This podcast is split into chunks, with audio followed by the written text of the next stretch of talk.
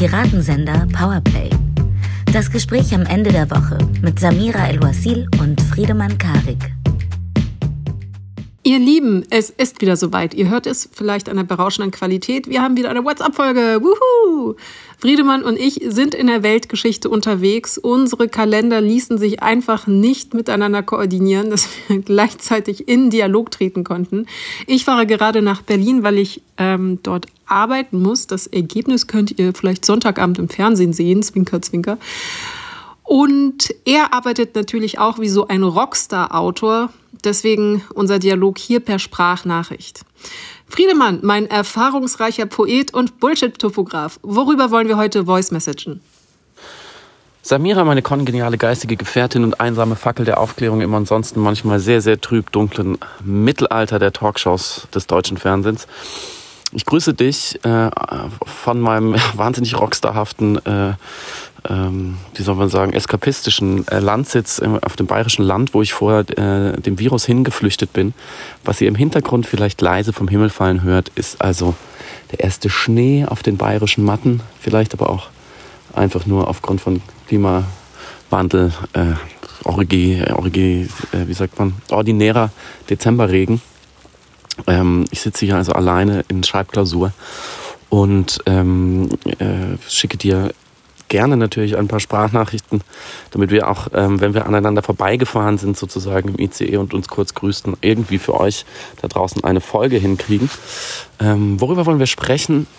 Äh, auf Distanz. Äh, wir machen sozusagen Social Distan Distancing zum Ex äh, zur Extremsportart und zum Podcast-Konzept. Ähm, wir sprechen äh, als erstes gleich über Corona, leider auch, und über das, was nicht passiert, nämlich eine Lösung in Deutschland und warum nicht und wer andere Lösungen hat und was das mit uns macht. Ähm, dieses Ausgesetztsein, diese Schockstarre, diese Paralyse, in der wir uns gesellschaftlich befinden. Ähm, des Weiteren äh, über unser Nachbarland Frankreich, über Polizeigewalt, äh, ein neues umstrittenes Gesetz und ähm, die Frage, warum PolizistInnen auf einmal panische Angst vor Handys haben. Samira hat einen ganz tollen Text darüber geschrieben und wir ähm, sprechen außerdem über Elliot Page, ähm, den öffentlichen Umgang mit einem prominenten Transmann und die Wichtigkeit des Namens. Das war's, oder, Samira? mit was möchtest du wohl anfangen? hm, da muss ich wirklich lange nachdenken.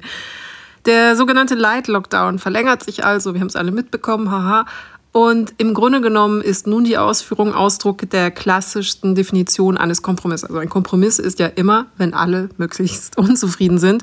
Die aktuellen Beschlüsse helfen ja so ein bisschen, aber eben nicht konsequent genug. Es stirbt alle drei Minuten in Deutschland jemand an Covid. Alle drei Minuten. Und der politische Diskurs verliert sich derweil in so einem ganz seltsamen Klein-Klein- und Quadratmeterberechnungen des Einzelhandels. Und Lindner wiederum kommt mit Taxigutschein und gratis FFP2-Masken für alle irgendwie um die Ecke gecruised, damit er, glaube ich, einfach nur wieder ins Borchardt kann. Und ich habe persönlich wirklich nur noch darauf gewartet, dass Dorothea mit einem Ta Flugtaxi um die Ecke kommt.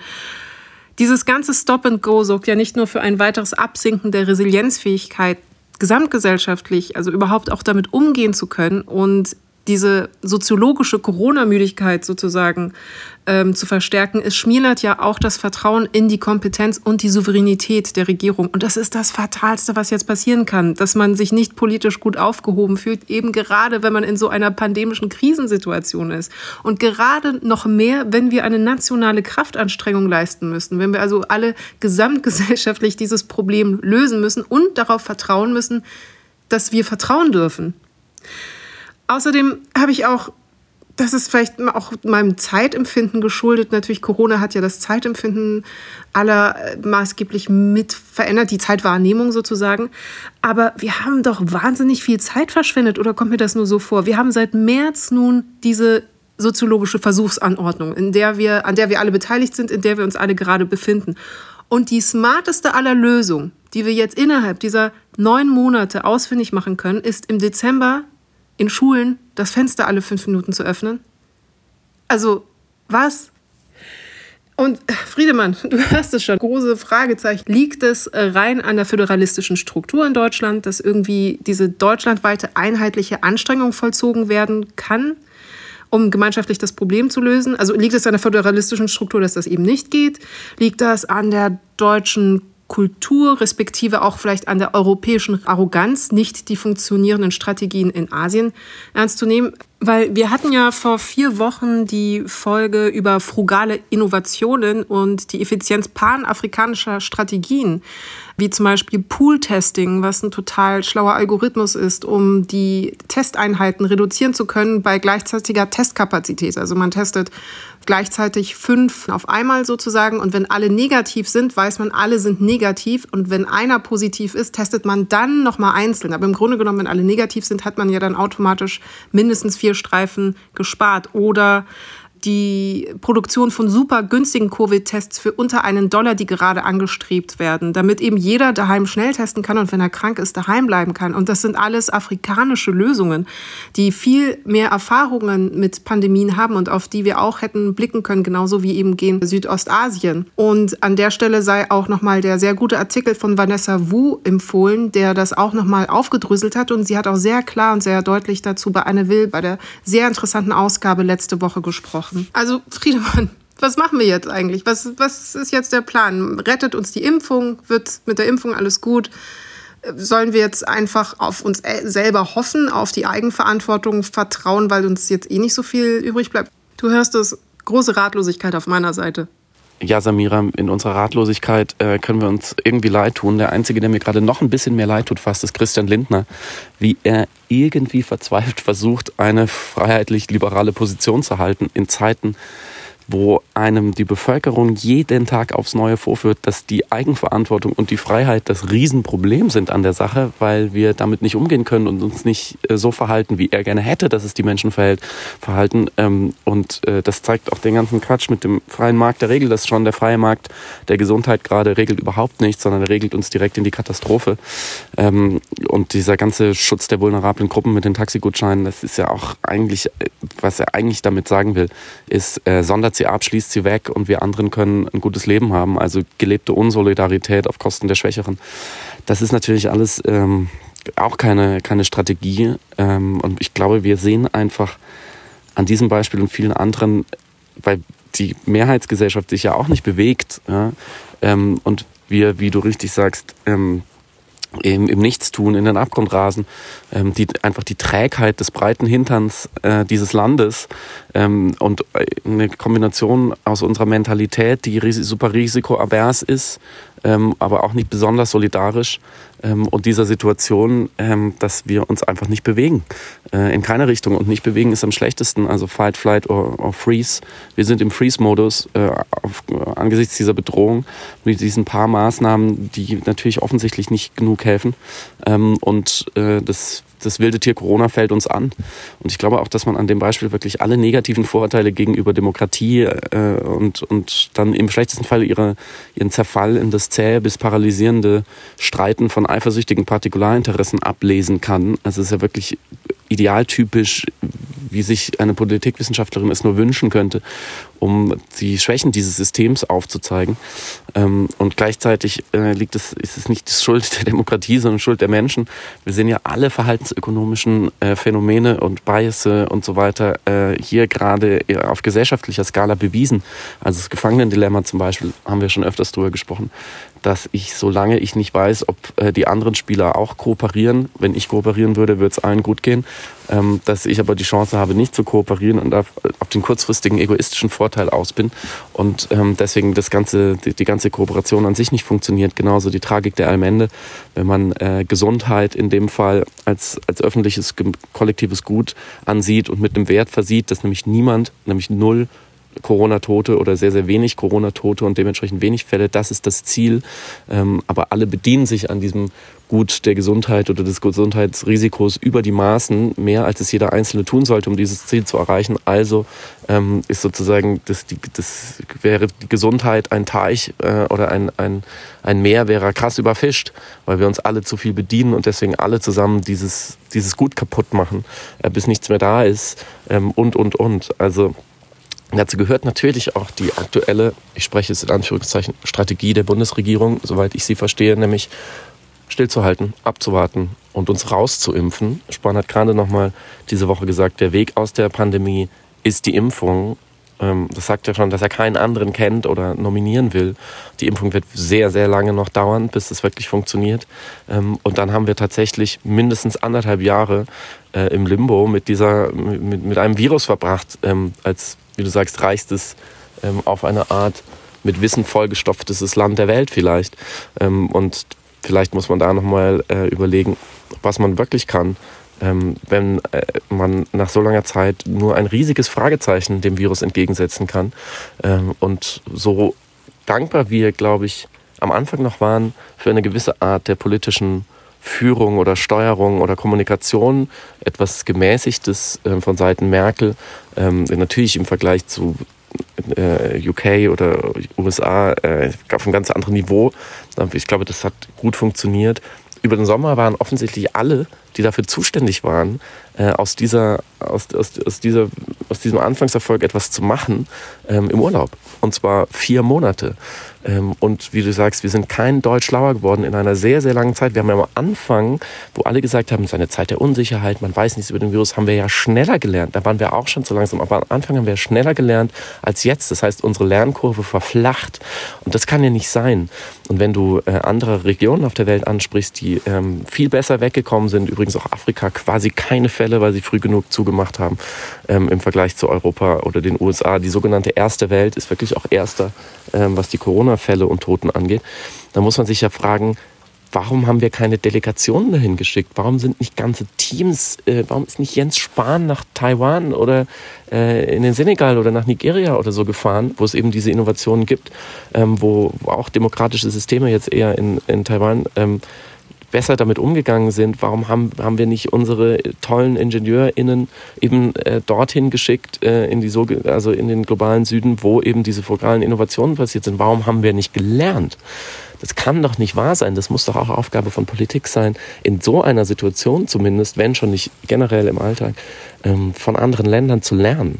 Das ist ja nicht so schwer. Und die sind ja nicht, die sitzen ja nicht eifersüchtig auf ihren Mitteln. Ganz im Gegenteil, die würden uns ja helfen da haben wir wirklich, da ist ja wirklich komplette Einbahnstraße. Kulturelle Arroganz, vielleicht auch eine sanfte, autoaggressive Form von Rassismus, dass wir von Menschen mit anderer Hautfarbe oder äh, die andere Gesichtsformen oder so, von denen lernen wir nicht so gerne. Ähm, und insgesamt ist das Management von Wissen einfach brutal deprimierend an allen Ecken und Enden.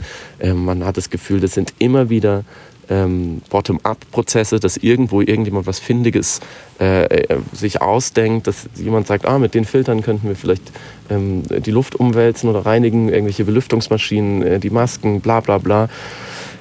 Ganz, ganz wenig ist von oben gekommen, da, wo man eigentlich erwartet, dass Wissen gemanagt und verteilt wird und wo sich die Leute vielleicht schlau machen sollten. Ähm, insofern für den äh, Informations- und Wissensstandort Deutschland ist es natürlich neben einer humanen Katastrophe mit 400 Toten am Tag wirklich auch äh, ein Armutszeugnis.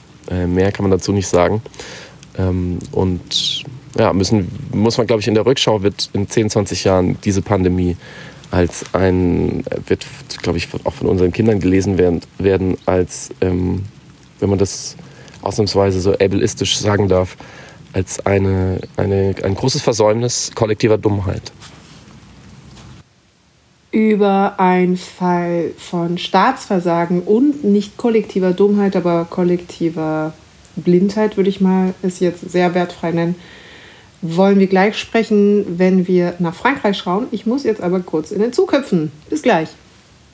Ich glaube, fange ich mal mit dem Ende der Geschichte an. Nach einer Krisensitzung am Montag gab die französische Regierung, respektive Macron, an, das unumstrittene sogenannte Sicherheitsgesetz umschreiben zu wollen. Die Loi de la Sécurité Globale, auf den Medien auch Artikel 24 genannt, sollte das äh, Filmen und vor allem Verbreiten oder Veröffentlichen von Polizisten unter Strafe stellen. Und die Strafe konnte sich auf bis zu einem Jahr Gefängnis belaufen oder 45.000 Euro betragen wichtig ist, das sage ich auch nur, weil die Gegenseite dann da immer so ein bisschen rabulistisch argumentierte, nicht das Filmen selbst ist verboten, aber das Filmen und dann verbreiten. Und in dem Gesetzestext war dann auch noch die Formulierung verbreiten mit böswilliger Absicht, was natürlich einigermaßen schwammig ist, weil eine böswillige Absicht beim Verbreiten von zum Beispiel Videos, die Polizeibrutalität dokumentieren sollen, zu unterstellen, ist juristisch sehr schwer zu zu belegen. Einfach das, das nur zur Formulierung und auch vielleicht mit unter eines der Erklärungen, warum es unbedingt umgeschrieben werden sollte und warum es eben so viel Widerstand dagegen gab. Das Gesetz wurde von dem französischen Innenminister ähm, Gérald Darmanin vorangebracht. Also er war Architekt dieses Gesetzes und er wollte sich damit die Loyalität der Polizisten zusichern. Und dazu muss man sagen, dass in Frankreich mehr noch als hier der französische Innenminister offiziell sozusagen, historisch wurde er immer so genannt und deswegen hat sich das so als Selbstwahrnehmung der Funktion und des Postens so eingeprägt als Premier Flic de la Nation, also der erste oder oberste Polizist der französischen Nation wahrgenommen. Aber zum Vergleich, der Bildungsminister wird jetzt semantisch oder auch diskursiv oder politisch nicht als oberster oder erster Professor der Nation wahrgenommen. Was ich bemerkenswert finde und was vielleicht auch eines der äh, Probleme ist, die sich jetzt auch gleich abzeichnen werden in Bezug auf dieses Gesetz. Hm, dieses Gesetz ist natürlich ein massiver Eingriff in die Pressefreiheit, weil jede Form von Berichterstattung über zum Beispiel ja Demonstrationen komplett verunmöglicht wird. Am 20. November, ähm, also vorletzten Freitag, hat die Assemblée Nationale, das, also das französische Repräsentantenhaus, für dieses Gesetz gestimmt. Und seitdem sind zwei sehr wesentliche Dinge passiert. Am 21. November, also genau einen Tag danach, wurde der schwarze Musikproduzent Michel Seclerc von drei Polizisten in seinem Tonstudio krank geschlagen und rassistisch beschimpft. Jugendliche, die auch in dem Tonstudio waren, darunter auch ein Minderjähriger, waren ebenfalls von der Attacke der dazukommenden Polizisten betroffen. Und nach dem Vorfall behaupteten die Polizisten, Seclerc hätte sie versucht anzugreifen und versucht, ihnen die Waffe wegzunehmen und versucht, die drei Polizisten gewaltsam ins Studio reinzuziehen. Das war die offizielle Erzählung ihrerseits. Was die Polizisten nicht wussten, eine Überwachungskamera hat diesen sehr brutalen, sehr heftigen äh, Übergriff auf ihn aufgezeichnet und belegt, dass die Polizisten gelogen haben. Und ein Online-Medium, ähm, ich habe vergessen, wie es heißt, Loop Media, glaube ich, hatte das Video und dann noch ein anderes, das Nachbarn vom Haus gegenüber aufgezeichnet hatten mit den Smartphones. Ihnen daran für uns vorgesehenen Anschluss zu Ihr Recht. Vielen Dank für das Übernutzen. War noch Wiedersehen. Okay. Hatten, dieses Online-Medium hatte dieses Video und eben noch das andere Smartphone-Video veröffentlicht und verbreitet. Und das ist der Tipping Point. Hätte es diese Aufnahmen nicht gegeben oder hätten sie nicht verbreitet werden dürfen, so wie es eben das Sicherheitsgesetz, also Artikel 24 ja verhindern will, wäre Michel Seclerc, also in diesem Fall das Opfer, das brutal zusammengeschlagen worden ist, das krankenhausreif zusammengeschlagen worden ist, strafrechtlich verfolgt worden. Das Opfer wäre juristisch zum Täter gemacht worden. Die Polizisten hingegen wären straffrei davongekommen, beziehungsweise wären einfach komplett unbehelligt geblieben. Man hätte natürlich den Polizisten geglaubt. Ich glaube, und das ist vielleicht die noch viel schlimmere, der viel schlimmere Angriff oder Übergriff, also tatsächlich die Glaubwürdigkeit eines Opfers derart zu korrumpieren. Und ich, ich könnte mir nichts Demütigenderes vorstellen, als solcher Gewalt ausgesetzt worden zu sein von Ordnungshütern, von Beamten, die dafür da sind, eben genau so, so etwas, also Gewalt in der Gesellschaft zu verhindern. Und dann glaubt mir keiner und alle sagen, aha, der schwarze Musikproduzent hat natürlich die Polizisten angegriffen und versucht, ihre Waffe wegzunehmen. Und diese Videos sorgten äh, für einen ähnlichen Einschlag wie das Video des Mordes an George Floyd Ende Mai in den USA und markierten jetzt tatsächlich ein Davor und Danach im französischen Diskurs über Polizeigewalt und darüber, ob es erlaubt sein soll, Polizisten ihre Arbeit zu filmen oder eben nicht. Außerdem, das muss man noch dazu erwähnen, gab es im Januar schon einen eigentlich noch drastischeren Fall, weil er in, äh, in einem Tod endete. Äh, Im Januar ist der französische Essenslieferant Cédric Chouviat von drei Polizisten auf den Boden gedrückt worden. Sie hatten ihn vom Moped, Moped runtergerissen, weil er auf der Fahrt sein Handy benutzt hatte. Sie drückten ihn auf den Boden, die Knie in seinen Rücken. Den Helm hatte er allerdings noch auf und daraufhin erstickte er, fiel ins Koma und kurz danach starb er an einem Kehlkopfbruch. Und als er auf den Asphalt gedrückt worden ist, sagte er siebenmal, ich kann nicht atmen. Und das wissen wir alles nur, weil einerseits Passanten die Situation gefilmt hatten und andererseits er vor seiner Bewusstlosigkeit noch diesen Moment mit seinem Handy aufnehmen konnte, vor allem die Tonspur mit aufgezeichnet hatte. Und später die Angehörigen bereit waren, das Handy rauszugeben und Mediapart und Le Monde, ähm, Mediapart ist sowas wie französisches Wikileaks, diese Aufnahmen dann äh, ausgewertet hatten und die Inhalte veröffentlicht. Das also alles noch im kollektiven französischen Gedächtnis hatten wir dann zusätzlich zu der Situation mit Michel Seclerc am 21. November, letzten Montag, die gewaltsame Evakuierung eines Lagers für Migranten auf der Place de la République in Paris. Und auch da haben Aktivisten und Demonstranten natürlich Videos gemacht und die Videos verbreitet und man kann sehen, wie Polizisten mit Schlagstöcken auf die Personen eindreschen, auf die Zelte einschlagen, in denen sich noch Menschen befinden oder die Zelte auf eine Art nach oben gerissen haben, so dass die Menschen aus dem Zelt rausfallen und auf den Boden knallen. Und wie gesagt, auch das, diese Informationen über diesen Sachverhalt haben wir nur aufgrund der erstens Dokumentation und zweitens der Möglichkeit, es zu verbreiten. Und selbst Macron hat dann getwittert, er ist geschockt von den Bildern, die er sieht. Die Ironie hierbei ist aber, wenn das Gesetz einmal durchgebracht werden würde, hätte er diese Bilder, diese schockierenden Bilder nie zu Gesicht bekommen. Und speziell der Fall von Seclerc führte zu enormen Protesten gegen das Gesetz, also von Seiten der Journalisten, NGOs, Aktivisten. Und letztes Wochenende waren dementsprechend 130.000 Menschen auf den Straßen, um eben gegen das Sicherheitsgesetz, gegen la Loi de la Sécurité global zu protestieren. Und super traurige Ironie. Meine Damen und Herren, begrüßen die zugestiegenen Fahrgäste mit der Sind schon mal nach der Fahrt nach Hamburg miteinander war der Umstand, dass die Nachrichtenagentur Agence France Presse, also AFP, berichten musste, dass einer ihrer Fotografen, ein äh, 24-Jähriger vor dem äh, Krieg in Syrien nach Frankreich geflogener Syrer, also Amer al-Halbi, bei seiner Arbeit, bei seiner Pressearbeit als Fotograf für die Agentur durch Polizeischläge weil sie ihn daran hindern wollten zu fotografieren, so schwer verletzt wurde, dass er auch ebenfalls in ein Krankenhaus eingeliefert werden musste. Es ist also so, Frankreich hat gerade eine enorme Polizeikrise und die Probleme mit dem Polizeiapparat, welche wir hier ja auch haben und auch im Podcast oft diskutiert haben, sind in Frankreich wesentlich amplifizierter und die Bürger vertrauen den französischen Polizisten einfach nicht mehr. Ähm, die Funktion des französischen Polizisten ist nicht die des Ordnungshüters, sondern sie werden als Antagonisten betrachtet. Und deswegen ist für viele die Möglichkeit, filmen zu können, dokumentieren zu können, was dort passiert, eine Art zivile Notwehr gegen ein System, das seinen eigenen Rassismus und seine mangelnde Berufsethik nicht in der Lage ist zu reflektieren aus Verdrängung und aus strukturellen Problemen, die wir auch schon besprochen haben. Und natürlich, weil La Grande Nation und so weiter und so fort. Und jetzt haben wir eben Montag äh, den Beschluss dieser Neuformulierung. Und man muss natürlich sehr genau darauf achten und schauen, wie diese Neuformulierung jetzt erfolgen soll. Bei einer Sache soll sie ja so bleiben. Es soll Film verboten bleiben. Und das löst aber die strukturellen Probleme der Polizei nicht. Das ist eigentlich ganz im Gegenteil. Es ist im Grunde genommen der Versuch, weiterhin den Film, den Überbringer, den Messenger einer kritischen Aussage, eines kritischen Dokuments zu töten, statt tatsächlich die Ursache des von ihm kritisierten Problems in Angriff zu nehmen.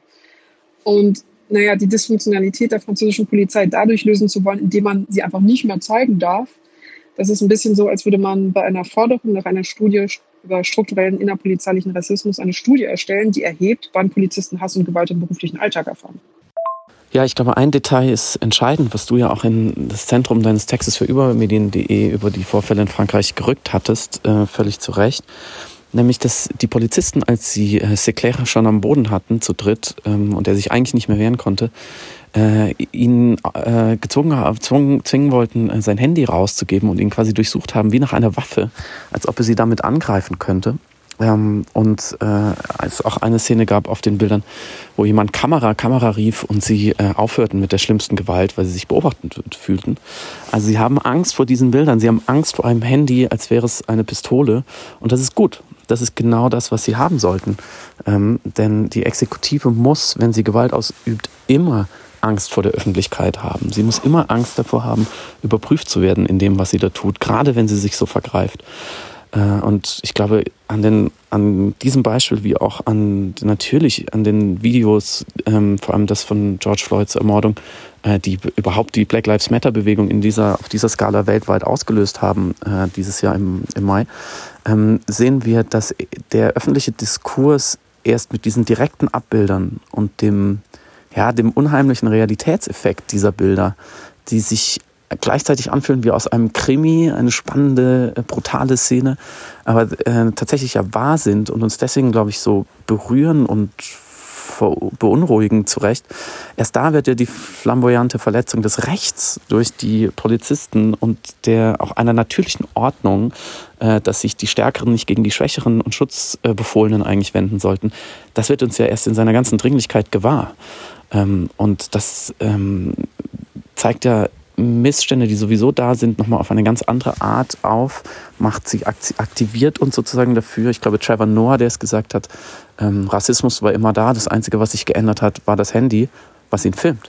Ähm, und dieser, dieser Unterschied zwischen normativen Soll- und Ist-Zustand und diese unerträgliche Dissonanz, ähm, die da herrscht, ähm, die ist äh, sehr, sehr wichtig und deswegen ist es auch wichtig, gegen dieses Gesetz zu ähm, äh, protestieren, ähm, weil wir, glaube ich, auch sonst als Menschen immer einen latenten Hang haben, äh, der Staatsmacht und den Uniformierten zu glauben. Natürlich gibt es auch Leute, die sind grundsätzlich misstrauisch, aber ich glaube, es ist schon eine, eine große, ähm, vielleicht auch schweigende Mehrheit, ähm, tendiert dazu, ähm, im Zweifelsfall zu sagen, naja, was nicht sein darf, das nicht sein kann. Die Polizei kann ja gar nicht so brutal sein, das sind doch gute Leute, die sollen uns doch schützen. Also, wenn wir keine Beweise haben, keine Bilder, dann glauben wir eher äh, den PolizistInnen und nicht dem einzelnen Opfer, was vielleicht auch ein Interesse hat, die Sache anders darzustellen. Und daran merkt man schon, was du ja auch gesagt hast, ähm, wie wichtig es ist, einem Opfer oder sagen wir mal, wertfreier einem Objekt einer polizeilichen Handlung auch eine Erzählung zuzustehen und diese belegen zu können. Ähm, denn neben der exekutiven Hegemonie gibt es ja sowas wie eine kommunikative oder narrative Hegemonie. Und wenn die zusammenfällt, also wenn wir nicht nur die, die rein physische Gewalt und die juristische Gewalt in die Hände einer Exekutive, also einer Polizei legen, sondern auch die Narrative beziehungsweise die Mittel dagegen, das aufzubrechen, nicht nutzen, ähm, dann haben wir eine Machtkonzentration auf zwei Dimensionen, die nicht sein darf. Ähm, genauso wie eine, wie äh, die Polizei auch nicht äh, Gesetze äh, formulieren darf und sich selbst Gesetze geben darf, sondern das ist auch getrennt. Und so ist sozusagen, was man sonst ja auch sagt, die vierte Gewalt, die Presse. Ähm, heute sagt man ja, es gibt eine fünfte Gewalt, das ist das Konnektiv, also Menschen, die sich eigentlich lose ähm, äh, verbunden sich dann organisieren, zusammenfinden, eben um vielleicht so ein Video zu verbreiten und ähm, um, um es groß zu machen, um damit das in den Diskurs einzuspeisen. Diese viereinhalbste, fünfte Gewalt ist enorm wichtig. Ähm, und die darf gesetzlich auf keinen Fall beschränkt werden. Und so, ja, so würde ich sagen, ähm, Handys sind auf diese Art ähm, Waffen, äh, so wie man früher gesagt hat, die Feder ist mächtiger als das Schwert, würde man heute sagen, das Handy ist mächtiger als die Pistole.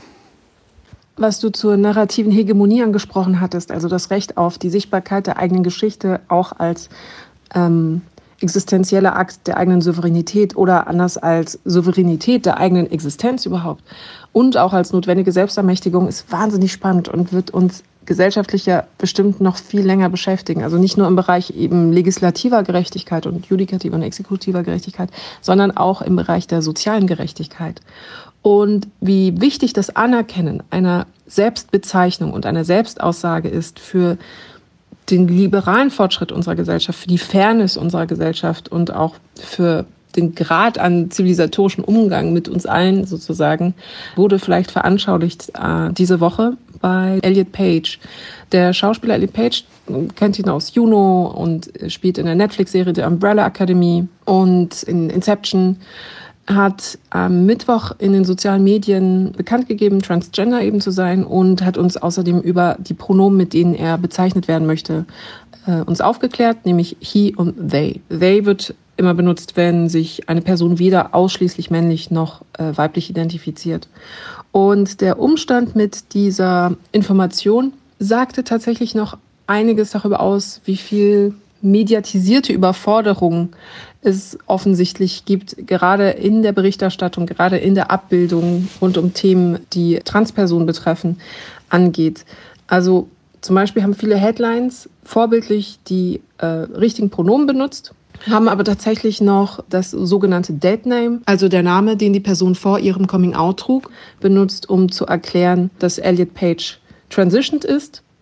Und das ist erstens sowieso unhöflich, also es verbietet sich einfach aus Gründen des Anstandes, den Deadname zu benutzen bei einer Transperson. Aber es zeigt auch, wie sehr der Blick der Gesellschaft, der verinnerlichte Blick der Gesellschaft eine cis-zentrierte Gesellschaft ist. Weil wenn wir das existenziell runterbrechen, ist die Meldung, also wir wissen ja zum Beispiel nicht anhand der Meldung, ob Elliot Page sein ganzes Leben lang schon Elliot Page war, der als Frau performen musste, weil das das ihm bei der Geburt zugewiesene Geschlecht war, Frau, obwohl Elliot Page ein Mann ist.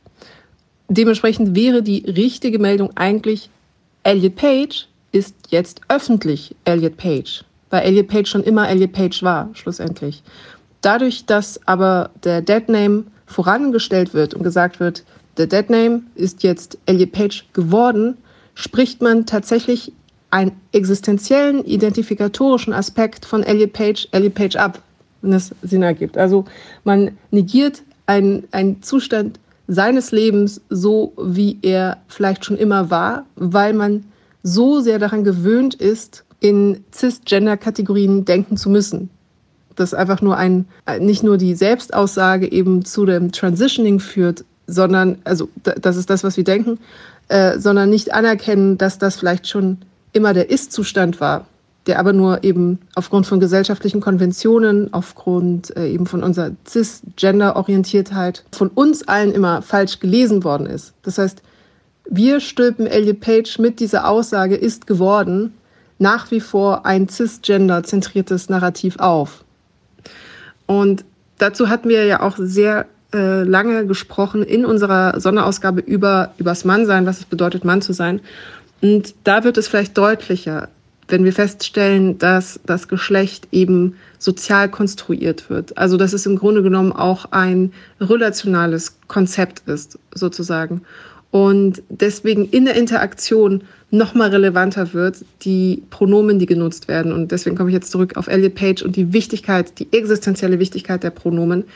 Denn wenn wir feststellen, dass Personen, die als Frau gelesen werden, aufgrund äh, unserer Sozialisierung, aufgrund Rollenmodelle, aufgrund der Wahrnehmung dessen, was wir als typisch weiblich oder typisch männlich definieren, was aber eben alles nur Konstrukte und Sozialisierungen und Popkultur und Geschichte und Historie und äh, verschiedene andere Aspekte sind, Machtdispositive. Wenn wir also feststellen, dass eine Person, die wir gemeinhin als weiblich lesen würden, äh, keine Frau sein muss, nur weil wir in unserer Wahrnehmung aber bestimmen wollen, dass sie eine Frau ist, ist es für diese Person so immens wichtig, dass sie dann als Selbstbezeichnung proklamieren kann, ich möchte als er und Herr bezeichnet werden. Und ich möchte, dass du das dann aber auch einhältst, dass du mich siehst und wahrnimmst und meine Existenz als Mann anerkennst. Und deswegen sind die Pronomen eben fast von einer transzendentalen Wichtigkeit. Ich muss das so pathetisch sagen, weil erst in dem Moment, wo du die Selbstbezeichnung anerkennst, nimmst du die Person gewahr. Nimmst du die Person nicht nur ernst, sondern du siehst die Person, die dort vor dir steht. Ja, völlig richtig. Das kann man in seiner Bedeutung überhaupt nicht überschätzen. Diese, diese Trefflichkeit, diese Konkurrenz zwischen eben der Bezeichnung, dem Pronomen und ähm, dem, was dieser Mensch sein möchte. Das ist so wichtig, diese Resonanz und auch diese, ja, diese nicht mehr in Frage, in Frage gestellt, nicht mehr in Frage gestellt werden. Ähm, weil ja Sprache da auch wirkt, wo sie selbstverständlich wird und einfach so fließt. Und ähm, ich glaube, wie in ganz vielen dieser Fällen, ähm, kann man da sehr viel lernen, wenn man ähm, den Menschen selber zuhört. Und äh, ich darf an der Stelle ausnahmsweise Werbung machen für ähm, meinen anderen Podcast, in dem ich Linus Giese interviewt hatte, einen Transmann. Ähm, die Folge findet ihr bei Spotify, der mir eben genau das erklärt hat, warum das so wichtig ist, dieser Name für ihn und was für ein Riesenschritt das war. Und ich glaube, wenn man da zuhört, dann gibt es ähm, nicht mehr viel, woran man zweifeln kann, dass das wichtig ist. Und was man vielleicht aus dieser Abbildung, aus dem mediatisierten Umgang damit auch ähm, nochmal rausziehen kann, ist, wie privilegiert man tatsächlich als Cisgender in einer cisgender-orientierten Gesellschaft ist. Also Cisgender, man kann sich identifizieren mit dem Geschlecht, das man bei der Geburt zugewiesen bekommen hat. Und es hat offensichtlich noch keine Selbstverständlichkeit festzustellen, dass das nicht bei allen Menschen der Fall ist, dass es Menschen gibt, die sich nicht mit dem Geschlecht identifizieren können, dass sie bei der Geburt zugewiesen bekommen haben, dass es ein Unterschied gibt, auch insgesamt die Anerkennung, dass es einen Unterschied geben kann zwischen biologischem Geschlecht und äh, Geschlechtsidentität. Das ist ein Prozess, den wir noch alle irgendwie, glaube ich, ähm, leisten müssen, intellektuell und emotional. Und es vermittelt vor allem auch, was für ein Privileg wir haben, über das wir uns als Cisgender-Person gar nicht gewahr sind, und das ist natürlich das Problem eines jeden Privilegs. Es macht einen blind für das eigene Privileg. Das ist eigentlich Teil des Privileg äh, Privilegiertseins. Also Privileg ist eben nicht nur, dass du einerseits dann Teil einer Mehrheitsgesellschaft bist oder ähm, Teil einer Gruppe bist, bei dem die Gesellschaft zu dir sagt, du giltst als in Anführungsstrichen normal, du giltst als in Anführungsstrichen Standard. Ähm, das Privileg ist ja auch, sich nicht darüber ähm, sich nicht damit kritisch auseinandersetzen zu müssen. Das Privileg ist sogar nicht drüber nachdenken zu müssen. Und da verhält es sich natürlich ähnlich wie beim Weißsein einer weißen Person. Ist jemand, der in einer Gesellschaft als privilegiert, gilt, muss nicht den ganzen Tag darüber nachdenken, dass er in Anführungsstrichen von der Gesellschaft anders gelesen wird. Das ist eigentlich das eigentliche, der eigentliche Kern des Privilegiertseins. Und um das zu hinterfragen, um das kritisch zu hinterfragen, muss man tatsächlich eben diese intellektuelle und emotionale Anstrengung leisten, um da diese Brille der Selbstverständlichkeit, diese Brille der normativen Selbstverständlichkeit, mit der man so naiv, äh, Happyland-mäßig durch die Gesellschaft läuft, die abzusetzen. Es muss ein Erkenntnisprozess eintreten, dass es äh, Männer geben kann, die keinen Penis haben und dass es Frauen geben kann, die einen Penis haben. Zwei Sätze noch vielleicht ganz kurz zu dem Vorwurf, der oft von der Mehrheitsgesellschaft kommt oder von Leuten, die das nicht verstehen oder ähm, die das alles übertrieben finden und hysterisch dieses Umbenennen, die ja auch, so nehme ich es wahr, den Menschen, die sich anders bezeichnen wollen und anders gelesen werden wollen, äh, sozusagen eine narzisstische Sucht nach Aufmerksamkeit vorwerfen, sagen, das nutzt ihr doch nur, damit man über euch redet, damit man euch wahrnimmt. Ähm, und was natürlich, wie du völlig richtig sagst, der blinde Fleck des Privilegs ist, sich nicht, äh, sich überhaupt nicht vorstellen zu können, wie es ist, diesen Schmerz zu haben und falsch bezeichnet zu sein, weil man immer richtig war. Aber andererseits auch, eine, auch ein Menschenbild verrät, worüber wir, glaube ich, noch äh, viel reden werden, nämlich dass des immerwährenden ellenbogenartigen Wettstreits um Aufmerksamkeit. Natürlich wollen alle Menschen Resonanz und Aufmerksamkeit, aber ich glaube, dass da, ähm, das, das ist eigentlich die hysterische Position. Immer Angst zu haben, dass wenn jemand sich etwas wünscht von der Gesellschaft, wie zum Beispiel mit dem für ihn oder sie oder divers äh, richtigen Namen angesprochen zu werden und Pronomen, dass dahinter eine Sucht nach Aufmerksamkeit steht und ein Missbrauch der auf Öffentlichkeit und, und der Bühne, die die Gesellschaft solchen Forderungen gibt. Und also quasi ein, regressives, eigentlich kindisches, narzisstisches Moment. Was verrät das über das Menschenbild? Aber das ist vielleicht ein Thema für eine nächste Folge. Sehr guter Punkt. Vor allem, und da wird es ja richtig absurd, fordert eben diese auch voyeuristische Mehrheitsgesellschaft, die unbeholfen, aufgeregt, überdreht und zum Teil eben auch hysterisch mit Transpersonen umgeht. Also fordert diese voyeuristische Mehrheitsgesellschaft auch intime Selbstauskünfte ein, um sich selbst bei der Vereindeutigung des Sachverhalts helfen zu können. Also um sich von den Transpersonen Nachhilfe geben zu lassen zu können in ihrer eigenen mehrheitsgesellschaftlichen Blindfleckigkeit. Und das ist ja dann wirklich absurd. Und sobald dann Transpersonen das dann leisten, diese sozusagen intellektuelle und emotionale Nachhilfe bei anderen, bei äh, Menschen, die diesen blinden Fleck haben, wird ihnen das dann auch vorgeworfen, was wirklich dann, also dann wir wirklich äh, in einem komplett absurden Diskurs. Und du hattest vorhin noch gesagt, ähm, dass es ein mutiger Schritt war und ich sehe das ebenso. Und das ist aber auch der Punkt, es sollte irgendwann tatsächlich nicht mehr als mutig gelten, der zu sein, der man ist. Und damit einen wunderschönen Sonntag euch allen und eine super Woche. Passt auf euch auf, gebt auf euch acht, bleibt vor allem gesund und nächsten Freitag versprochen wieder im super dialogischen Debattenpunkte Ping-Pong bis dahin viel Amore und Tschüss.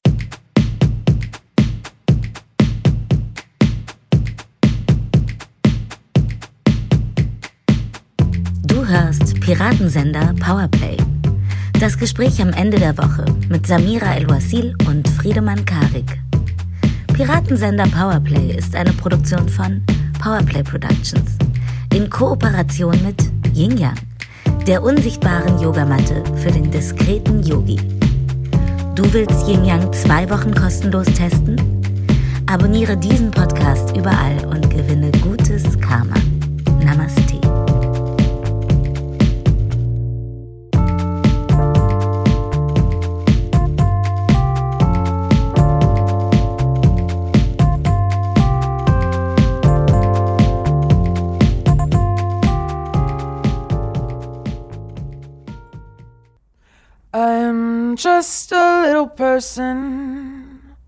One person in a sea of many little people who are not aware of me.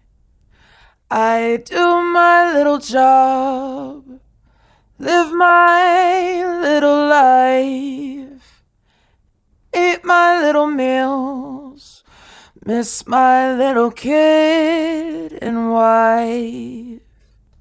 But somewhere, maybe someday, maybe somewhere far away, I'll find a second little person who will look at me and say, I know you.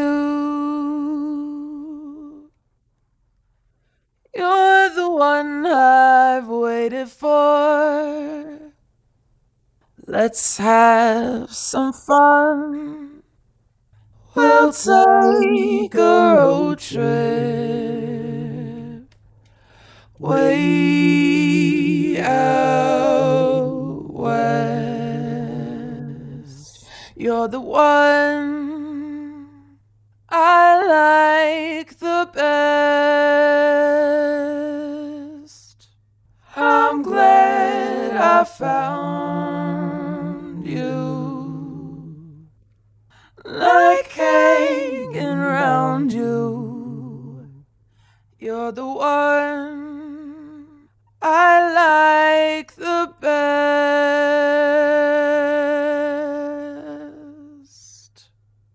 Somewhere, maybe someday, maybe somewhere far away, I'll meet a second little person and we'll go out and play.